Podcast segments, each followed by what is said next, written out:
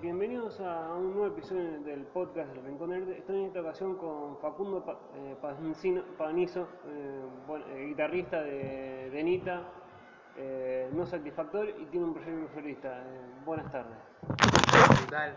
Buenas tardes. ¿Cuál de todos los proyectos llegó primero? ¿De Nita, no satisfactorio o el proyecto solista? Eh, bueno, eh, primero que todo llegó a No Satisfactorio porque es una banda que está hace muchísimos años, ya hace casi... Sí, ya hemos pasado los 10 años tocando. Eh, así que hace un montón que estamos. ¿viste? Una- arrancó con una banda de amigos que tocábamos y bueno, se mantuvo en el tiempo y esa fue la que llegó primero porque ya hace un montón que estamos. Después llegó Benito o el proyecto solista. Eh, primero estuvo el proyecto solista, que fue un momento en el que hicimos un impasse con los chicos de No Satisfactorio, y yo estaba, estuve muy encerrado en mi casa, previo pandemia, y es como, es un proyecto bastante distinto, porque es música electrónica, está todo producido por mí en mi casa, eh, todo con, con- con la compu, ¿viste? Y es como, sería como mi, mi, mi lugar más, digamos, eh, es como el proyecto más personal, porque Es más solo yo. armando la idea vos propia y no, no está como decidiendo un, un grupo. Claro, claro, y lo tuve, o sea, fue bastante tiempo, hasta que por motivos de hardware ya no puedo estar más, lo extraño también mucho, hay mucha gente que me dice que, que vuelva, pero bueno, es una imposibilidad que tengo ahora directamente. Y bueno, Denita fue lo último, Denita fue- fue hace, qué, qué sé yo, estaremos desde el año pasado, no, desde el año pasado. ¿Cómo estaríamos haber tenido tantos proyectos? Es como en un momento con la, con la guitarra decir, ¿este acorde era de esta banda o es como, o es como, bueno, salga lo que salga y el... Y es medio, medio complicado. Ponerle, hace poquito este, volvimos con Denita a, a ensayar y con No Satisfactorio con los dos y se nota, más que nada porque con No Satisfactorio los temas eh, están la mayoría compuestos por mí, viste, como que tiene otra memoria, una cosa que compone uno mismo, a algo que uno le agrega como la parte de la guitarra. Tiene, tiene como eso y me cuesta un poquito más. ¿Y cómo nació el nombre no satisfactorio? Pues más, viste, mucha gente lo, lo ve a la primaria o... ¿Cómo fue ese nombre? Porque es un nombre también un poco raro, podría decirse raro. Es raro, es raro, uno de los pocos últimos gran nom- grandes nombres que quedaron. Justo estaba escuchando la nota de- con, con Mati, Mati Audia, que decía que lo- los grandes nombres ya se usaron todos en los 70. Y es verdad. Eh, pero no, eh, sí, está directamente relacionado a la primaria. Eh, vos sabés que justo eh, los chicos, yo todavía no estaba en la banda, hace, esto hace Muchos 11 años. sí. Eh, escucharon a un chico justo de que la madre lo estaba retando porque se había sacado un no satisfactorio, como que se miraron todos y dijeron, ese es el nombre, ya está, quedó.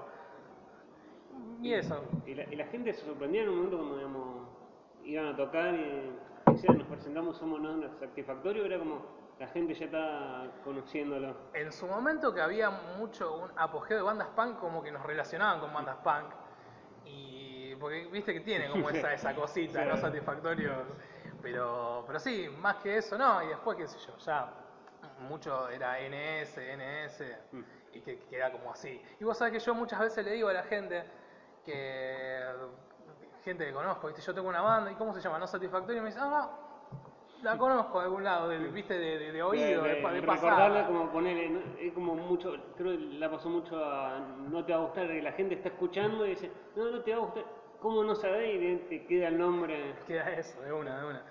Sí, sí, y, y es eso más que nada. Eh, y ya hace tanto tiempo que estamos dando vuelta que algún flyer, algún graffiti, porque había en su momento, eh, queda, llega eso. ¿Y cómo también digamos, pasar de de algo de un estilo con no satisfactorio hacia algo solista más electrónico y después electropop con Denita?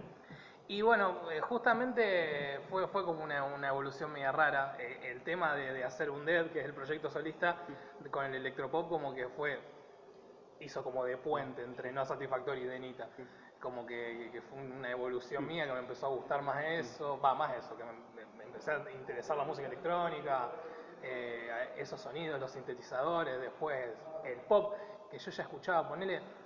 eh, eh, Miranda lo escuchaba desde la época de Locomotion, lo habrá visto vos que, lo presentaban en el primer disco y era un peque mirando Locomotion, mirando anime y escuchando a Miranda y esas cosas raras que pasaban. Así que ya desde ese momento que estaba como con el pop eh, entrelazado, después qué sé yo, uno va, va creciendo y escuchando otras cosas y pateando otros rumbos, pero después, viste, son cosas que te quedan. Y bueno, después, eso, estuvo, estuvo bueno aliarme a la fila de Benita. ¿Cómo es digamos, esto del electropop? ¿no? Porque no, no es un género tan conocido, digamos, ¿qué versión tiene el pop común? O esto también se conoce mucho el pop, eh, el K-pop. Claro. Eh, yo, como lo entiendo yo, eh, el pop sería como, qué sé yo, pop más canción, más tipo, no sé, ponele... Letra, estribillo, más... Claro, tipo Lali, tipo no sé, no me sale otro nombre ahora, pero qué sé yo, pop electrónico lo veo más por el lado de Miranda, más por el lado, qué sé yo, de, de Pitch Mode, ¿viste? Todo ese, estilo de pop, de canciones pop, pero mucho, con mucho sintetizador, mucha, mucha pista electrónica, todo, todo ese mambo. ¿Y cómo es también, digamos, no sé si han tenido presentaciones ya en este año, como se han, empezado a hacer muchos shows, eh, digamos, ¿cómo fue esa el, vos teniendo más, no sé si más experiencia que el resto del grupo de Benita, el presentarte, digamos, tenías, ¿seguías teniendo los mismos nervios cuando, cuando te presentás con No Satisfactorio en el proyecto solista o es como, van a otro, otro inicio? Nervios siempre hay, nervios siempre hay, con No Satisfactorio siempre hay nervios, creo que yo antes subía a los escenarios más tranquilo que ahora, la última vez me puse nervioso mal cuando tocamos No Satisfactorio, no sé por qué, pero viste, son cosas que pasan, depende de la fecha, depende de lo que sea, pero sí, al ser un proyecto nuevo en el que uno tiene qué sé yo, siento que tengo como una responsabilidad distinta, no es lo mismo tocar y cantar en una banda en la que son como canciones y la vas llevando como otra cosa que participar de una forma solamente en la guitarra y darle esa impronta y estar pensando en eso. También es mucho más sencillo porque eh, en No Satisfactorio toco y canto eh, y, y en Denita estoy enfocado en la guitarra. Pero bueno, sí, siempre, siempre están los nervios y es como eh, al, hacer algo así tan nuevo, que ya estamos tocando hace bastante, pero este, este, año no tocamos todavía. Pero los nervios siempre están y aparte de ser una cosita un poquito más nueva y estar como en otro ambiente también, eh, tiene, tiene ese gustito diferente. Es como el gusto, el gusto siempre probar algo nuevo. Claro. ¿Y cómo es también esto de ser una banda rosarina que no sé si que es nueva y la gente no la escucha o el prejuicio que a veces tiene la gente para no escuchar una banda nueva y que escucha generalmente las bandas que vienen de Buenos Aires.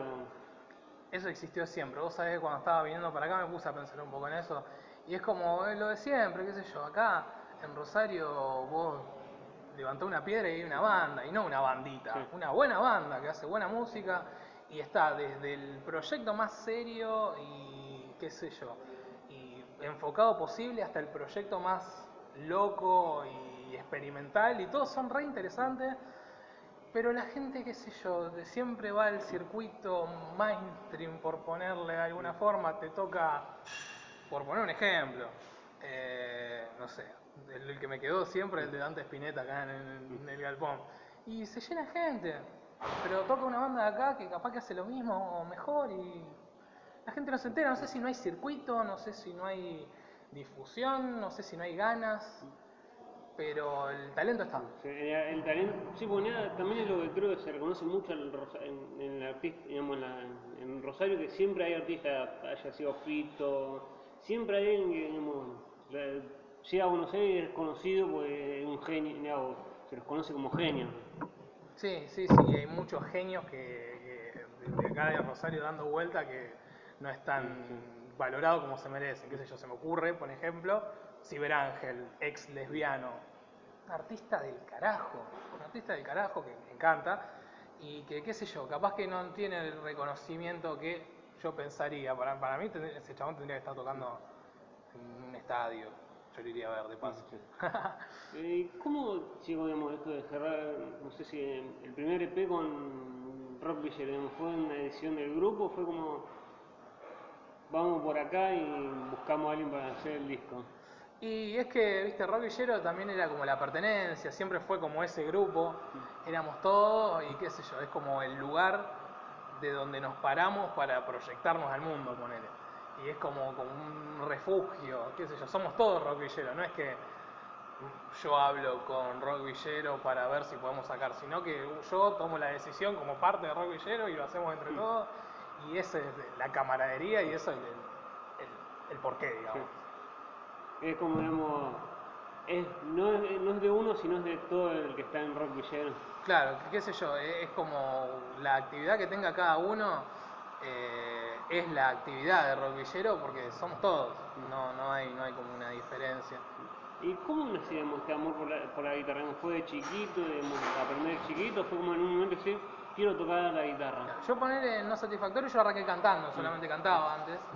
Y siempre toqué la guitarra, viste, había aprendido de hace mucho. Y bueno, con la partida del ex guitarrista de No Satisfactorio, Augusto, besito. Chao. Eh, como que yo estaba tocando guitarra, me estaba interesando y empecé a ir a los ensayos con la guitarra, empezamos a tocar los temas viejos con la guitarra, después como empezó a hacer toda esa revolución de pasar a los temas nuevos, porque hubo un cambio muy abrupto también en la banda de estilos y de esas cosas, y como que me fui afianzando en la guitarra y cada día voy mejorando más, o mejorando. Eh, Va y mejorando punto, punto. mejorando y punto. ¿Y cómo es también esto de... ¿Cómo fue también el canto? Fue como... Se cree mucho, digamos, el guitarrista, el cantante se puso a cantar, digamos, arrancó, le pusieron el micrófono adelante y se puso a cantar o, digamos, hubo una preparación para el canto? Siempre fui de cara dura, siempre, siempre, siempre fui de cara dura. Qué sé yo, siento que se me da, por lo menos todavía no me tiraron botellazo en vivo y me dijeron, bajate perro, así que qué sé yo, y ya hace bastante. ¿Y cómo fue, digamos, cómo el, digamos, el presentarte, digamos, el que empezar, digamos, presentarte más seguido no satisfactorio, digamos, eh, fue algo difícil, digamos, seguir presentándote y teniendo el proyecto de Anita, ahora como eh, encajo bien las fechas para poder tocar con todo. Y las fechas de no satisfactorios siempre fueron muy intermitentes, ¿viste? Siempre tocamos una vez y después no tocamos nunca más. Y es como que queda todo así medio flotando. Siempre tenemos medio problema como para organizar fechas con NS, como que no sé.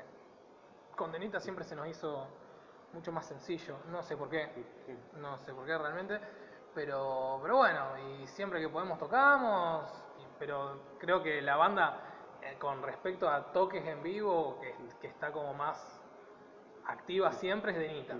Con los satisfactorios siempre que se puede se toca y qué sé yo, ahora estamos fogoneando para tocar un poquito más, pero complicado. ¿Cómo fue este, digamos, que creo no sé si presentaron Rock en, Vi- en, Ri- en Rio o algo? El Rock in Rio, era el, el festival de Rock Villero. ¿Te, to- te tocó tocar con las dos bandas o fue primero con un, un día o, o fue con los dos en el Creo que tocamos una vez en una edición con No Satisfactorio, tocamos una vez en una edición con Denita. Sí. eh, Todavía nu- nunca con las dos juntas. no, no, y también en el Festival de Núcleo eh, nos tocó, en el primer día toqué con, con Denita y en el otro toqué con NS. ¿Era, fue difícil, digamos, el, la fe- trabajar la fecha para el- con los temas o fue como, bueno, ahora hoy me toca este día y después un cambio? Y hubo un momento en el que era bastante, era ajetreado porque ensayaba con las dos bandas en la misma semana, viste, era, había que, había que darle. Pero en ese momento no trabajaba tanto, así que como que me lo podía, me lo podía permitir. Ahora estamos teniendo problemas como para juntarnos a ensayar y todas esas cosas, pero se superan. Cuando uno tiene ganas, pasan las cosas. Eh, ¿Has tenido, cuando, no sé si tu familia cuando arran- vos arrancaste con esto de la música, te miraron y dijeron, "Bueno, está bueno arranques con esto como un hobby, pero buscar algo más, mm, como puede ser una carrera o algo más, por así decirlo, más tradicional que no sea tanto la música, con ese prejuicio, digamos, no se puede ir de la música. La de siempre, la de siempre. Creo que muy pocas familias creo que te apoyan incondicionalmente con eso de la música. El famoso músico te va a morir de hambre, me lo siguen diciendo, de hecho. Yo ya tengo ese chip. Yo, o sea, me encanta, me encanta hacer música. Yo sin hacer música no, no podría vivir realmente. Hago música porque me gusta el, el- sentido que le doy a la vida. Pero sé que es complicado vivir de eso. Sé que puede que no suceda, yo tengo mi trabajo aparte y lo hago de amor a la música. Si llega lo que tenga que llegar, sería buenísimo. Y si no, bueno, fue un lindo camino y lo va a seguir siendo por siempre hasta el final de mi vida. Eh, ¿Y cuál fue la presentación, ya sea con No Satisfactorio, con el proyecto solista o con, o eh, dijiste, mirá dónde estamos tocando, o, a- o si te tocó ser telonero de una banda, decís, mirá a quién estamos telo- teloneando? Me pasó eso cuando era más chico, con No Satisfactorio, cuando tocamos en el Willie Dixon. Yo era como, wow, estamos tocando en el Willie Dixon, no lo puedo creer. Y después te das cuenta que, qué sé yo, un lugar más para tocar, pero, pero fue lindo. Fue lindo y aparte fue un recital hermoso. Hace poco eh, saltó el recuerdo ahí en el grupo con los pibes y siempre lo recordamos con la mejor. Fue Va como- Willie Dixon es como el tem- es como pudo ser mucho un día en Buenos Aires el, el templo de cemento Willie Dixon acá en Rosario era el lugar de Sí, del sí, rock. te- tenía su mística. Era, era la mística más que otra cosa. Y bueno, a veces el ser humano se maneja por esas místicas. ¿Qué va a hacer? Y te- con esto digamos, digamos un poco te sorprendió esto digamos que saquen el Dixon y se transformen en, como en otro espacio para otras bandas no sea solo el rock Mm, A mí me parece, bueno, es un tema muy, muy, muy loco, el tema del indio blanco y todo ese mm, momento de cambio de las cosas de Rosario, pero también el tema de, de- los boliches de bandas en vivo se manejaba muy mal, ya la gente como que no, no quería saber nada, ¿viste? Hubo una época, yo porque me, me tocó vivir dos épocas. En la época en la que arrancamos a tocar con NS, eh, era un desastre, era pagar para tocar, era el, el- el contrato leonino para tocar una vez en vivo y darle plata y plata y plata y plata a productoras ladronas, a gente ladrona que se enriquecía con los pibitos que querían tocar en los bares y era horrible. Ahora es un poco distinto, como que la gente se empezó a dar cuenta, pero sigue habiendo, inclusive sigue habiendo. Y creo que eso como que mató un poquito el, el tema de los boliches y ha cerrado el sótano, ha cerrado Willie Dixon, todos esos lugares como que fueron cerrando por el mismo círculo vicioso que tenían. es como el mismo círculo lo, fue lo llevó al, al agujero al agujero negro Es que sí, yo no sé cuál será el caso puntual de cada uno de los boliches, pero era, era eso. Yo, por ejemplo, hubo un momento cuando dejamos de tocar con los pibes era porque era así en todos lados y no, no tenía sentido. ¿Y te sorprendió un lugar, digamos, no sé, como ha pasado en, creo que, si no digo, que lamentablemente en una tragedia con lo del Café La Flor, de decir un lugar así, ¿qué mierda hacemos tocando acá? Sí, me ha pasado en muchos lugares. No quiero nombrar ninguno para no generar polémica, pero me ha pasado en muchos lugares. Es decir, ¿qué hacemos acá? Nos podemos estar muriendo. Me acaba de patear un micrófono. eh, cosas que te pasan. Son cosas que te pasan y, y bueno. Qué sé yo, es un garrón, es un garrón porque uno está, se sube a un escenario para tocar, para dar lo mejor de sí, y en cualquier lugar siempre le genera un ingreso, sea por bebida, sea por arreglo de entradas, choto, y siempre le genera plata y encima vos estás subiendo un escenario para correr riesgo de morirte ahí arriba y, y uno lo hace por amor y bueno, se tiene que comer esas cosas. ¿Y cómo, digamos, eh, cómo fue el tema de digamos, decidir, eh, vamos a hacer este primer EP con, con Denita? Fue, digamos, vamos sacando canciones y después vemos cuando armamos el disco, como, armamos el disco y vamos armando las canciones. Nosotros armamos las pistas, como que, hey, ¿cómo andás? Eh, fuimos armando las pistas eh, como para tocar. Fuimos armando canciones que eran todas de Denny, que ella las fue trayendo con el pianito y le fuimos haciendo nuestros arreglos de bajo, de guitarra, después con la pista, la batería, algún que otro cinta adicional. Y eran para tocar, fuimos tocando en vivo así y es todo tracción de, de la jefa, de la comandante, de Denita, que siempre está ahí al pie del cañón y dijo, bueno, vamos a grabar un día, habló con, Martín Míguez, con el Panda, y empezamos a grabar, fue re lindo, fue re lindo porque era un momento de transición también de él, que se estaba mudando, ahora está trabajando en el estudio en el FRC, y estuvo bueno porque grabamos en un par de días, viste, son, son tres canciones, lo grabamos en un par de días, estuvo hermoso, fue una experiencia re linda porque aparte de, grabar la guitarra eléctrica, de grabar las acústicas, de hacer esos coros que fueron más o menos armados ahí en el estudio, viste, eh, estuvo lindo, me, ayudó un montón, qué sé yo, a aprender de técnicas o cómo se manejan las, las cuestiones para grabar. Después nos ayudó a grabar lo que está en proceso ahora no satisfactorio. Eh, y eso, ¿viste? Fue, fue un proceso cortito, un par de días que estuvieron lindos y creo que quedó lindo, qué sé.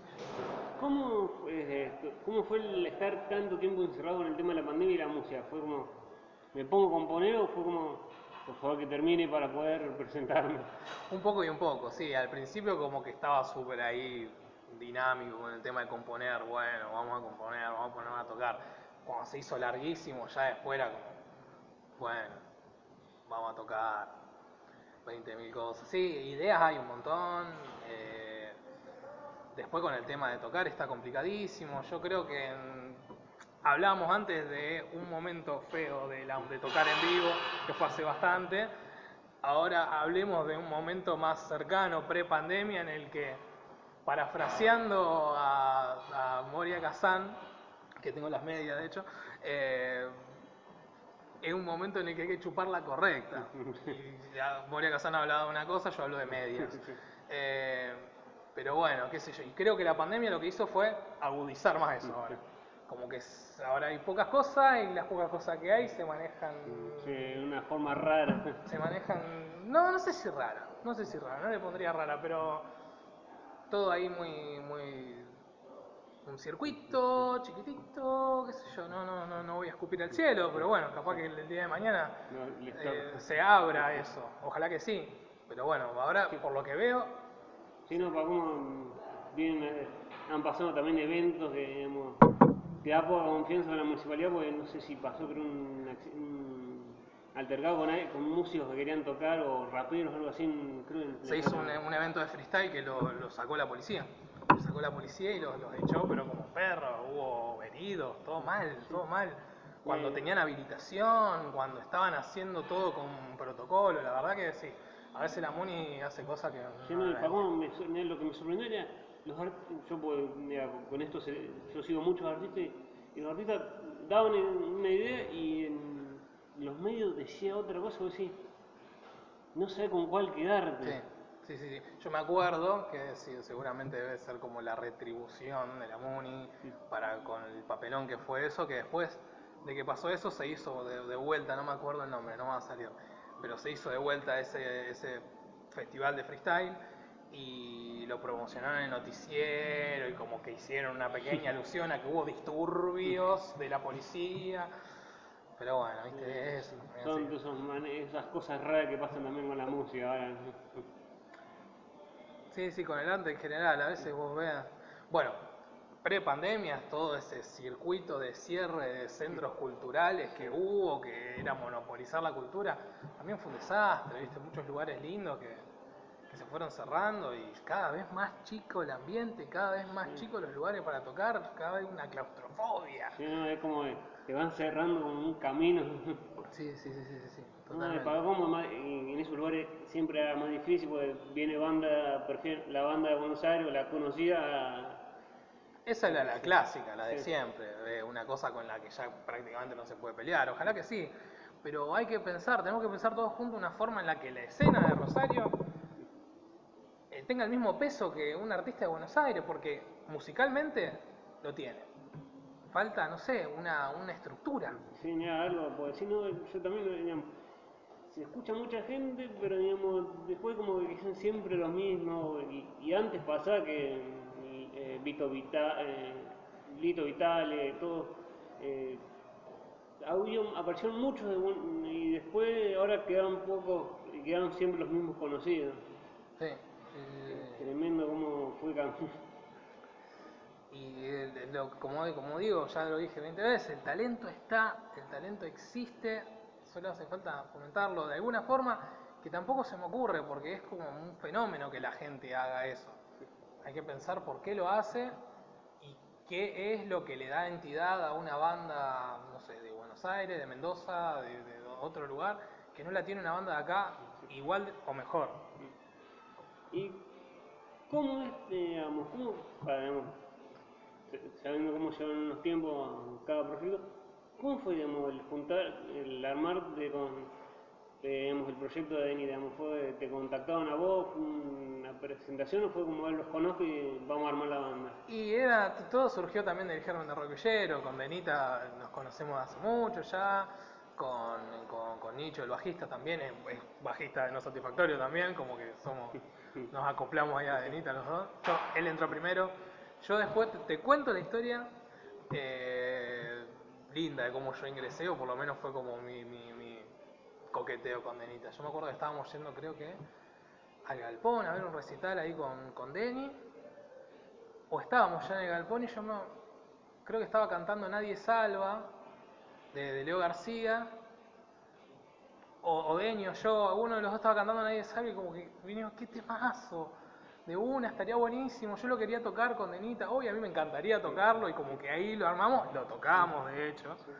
y bueno, y ahí fue como que, con Denita ya nos conocíamos de siempre, y bueno, como que eso fue, ella, viste, estaba, ya había tocado una vez con Nicho solo en el bajo y con las pistas, y ella quería seguir agrandando sus horizontes, y bueno, yo me, ofrecí como guitarrista, y Una cosa llevó a la otra. claro. Y con el tema de los... ¿Existe el ego en las, en las bandas musicales o es...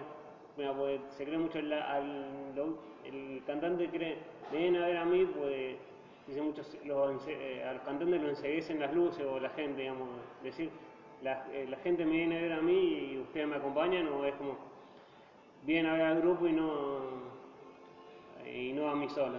El artista a veces suele ser el ser más despreciable que hay en ese sentido. Hay mucha, mucho meme dando vuelta en internet de eso.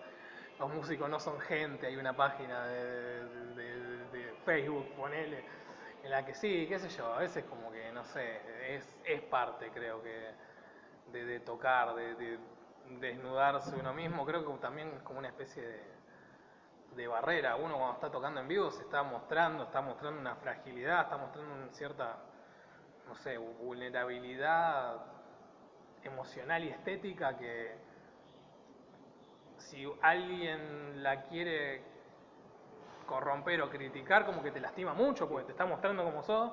Y creo que el ego es como un cierta, cierto mecanismo de defensa. Hay que luchar contra eso porque el ego es una de las cosas más estúpidas que existen. Eh, y creo que, sé yo, todo el mundo te lo va a negar, yo te digo que sí. Es como que existe, pero No, Y- yo soy, yo, no, yo hago ¿Y te, mío. y te- te ha pasado, no sé, con Denita, decirle, digamos, que se haya, por así decirlo, comido un poco la fama, vos decirle, digamos, siendo cantante de, no satisfactorio, decirle, tranquila, que esto me ha pasado, como darle la experiencia, o es como, ok, No, nosotros siempre le decimos a Denny que ella es ella es la, la cara, ella es, es su proyecto, nosotros estamos ahí para acompañar y para tirar para adelante, pero que ella sea la estrella. Queremos que... que ella flote la... la- Sí, aparte tiene todo para hacerlo. No, no. ¿Y por qué la apodo la comandante?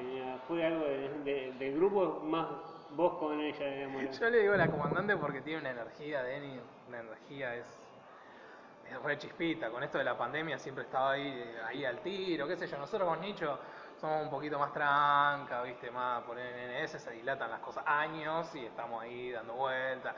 Pero Denita con Denny siempre ahí a la cabeza, metiendo, metiendo, metiendo y es buenísimo.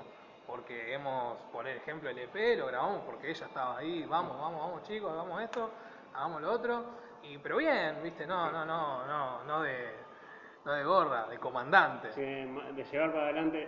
Es como se dice mucho a veces burdo, el, digamos, el jefe que manda la barra para, para adelante. Ah, está bueno a veces tomar las riendas. Sobre todo, viste, siendo el proyecto de ella, está muy bien, está perfecto. Y yo lo banco. eh, y qué sé yo, me parece perfecto.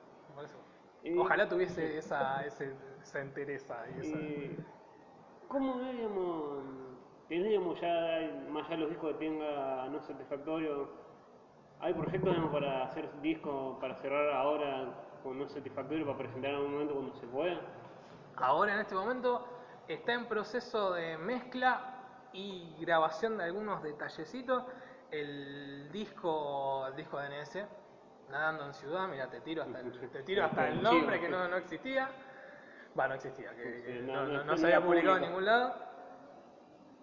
Eh, hace poquito se volvió con eso, fue una idea prepandemia que durante la pandemia se, se, se tapó un poquito, fue pasando, fue pasando el tiempo, pero bueno, ahora también estamos trabajando con, con el Panda, con Martín Míguez, y, y bueno, está en proceso de mezcla, laburando eso, faltan grabar algunas cositas, pero cuando esté eso, la, la tapa ya está, solo Eh, queda... Está esperando el momento que, que salga todo. Solo queda agarrar, hacer el bollo y tirarlo. ¿Y cómo es trabajar con alguien, digamos, como Martín Miguel, que es, es líder de una banda como Jimmy Club? Digamos, y les dice, pruebe más por acá o tira opiniones, o es más, háganlo ustedes, yo lo único que ma- manejo de armo la, la canción como ustedes me digan que... la parte de la ingeniería. Eh, fueron dos casos distintos. Por ejemplo, con Denita, eh, él tuvo también un rol de, productor, porque nosotros íbamos con, teníamos las pistas, nuestras partes, y había que darle una vuelta de rosca para que esté grabado y que tenga una cohesión más importante. Y ahí estuvo el panda tirando ideas, estuvimos charlando con él, fuimos eh, viendo esas cosas. Y con el disco NS nosotros lo grabamos aparte, lo grabamos en la casa del batero, ¿viste? lo hicimos una producción casera Más bien casi. casera, pero no, no por eso berreta. Nada de, nada de falopa, como diría eh, eh, el whisky Siete Pelusas. Eh, y bueno, o sea, le, le llevamos las cosas. Hay algunas cositas que sí las vamos a grabar allá porque faltaron de, de- de- de la grabación original. Eh, pero bueno, ya es solamente el trabajo de mezcla.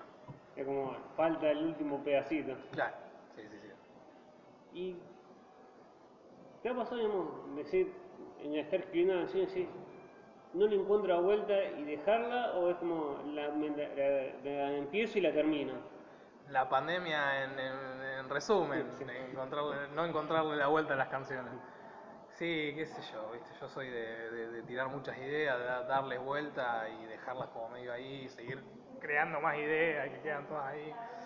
Qué sé yo, yo durante la pandemia me pasó mucho de tener mucha- muchas ideas de guitarra, no tanto de letras, me cuesta mucho, mucho escribir letras, Eh, pero de guitarra que como que digo, bueno, hasta ahí, me parece que está bueno que tirar esta idea y que la sigamos con los chicos. Eh, la, la sigamos creando entre todos, porque yo ya llegué como un estancamiento en el que solo estoy pensando en guitarra, Digamos, no solo no, no todo en el proyecto en claro, el fondo. en la canción entera, que es mucho más rico. Así que bueno, eso fue más o menos lo que me fue pasando ahora en la pandemia y creo que también una forma anterior de trabajar, como que de ir con la idea, con un- por lo menos una estructura armada, pero que después se vaya enriqueciendo. ¿Y te ha pasado una vez, no sé, en algún show con Denita o en, digamos, que estás tocando, eh, están tocando y, con la- y te agarra el blanco de la letra y, la gente te, te decía, digamos, que te ayuda a engancharte con la letra o es como, tengo tan acordada la letra y la tengo que me tiene que salir bien? Seguramente me, me habrá pasado en el viejo NS, que eran como canciones más, más ahí que estaban como, como arraigadas, por lo menos en los amigos que siempre venían a vernos. Ahora como son más, letras más nuevas y como que tocamos pocas veces, no pasa tanto. Y con Denita, bueno, canta ella más que nada, yo estoy, yo estoy coreando, pero como no, sos siempre- el apoyo de, Claro. ba- backup vocals.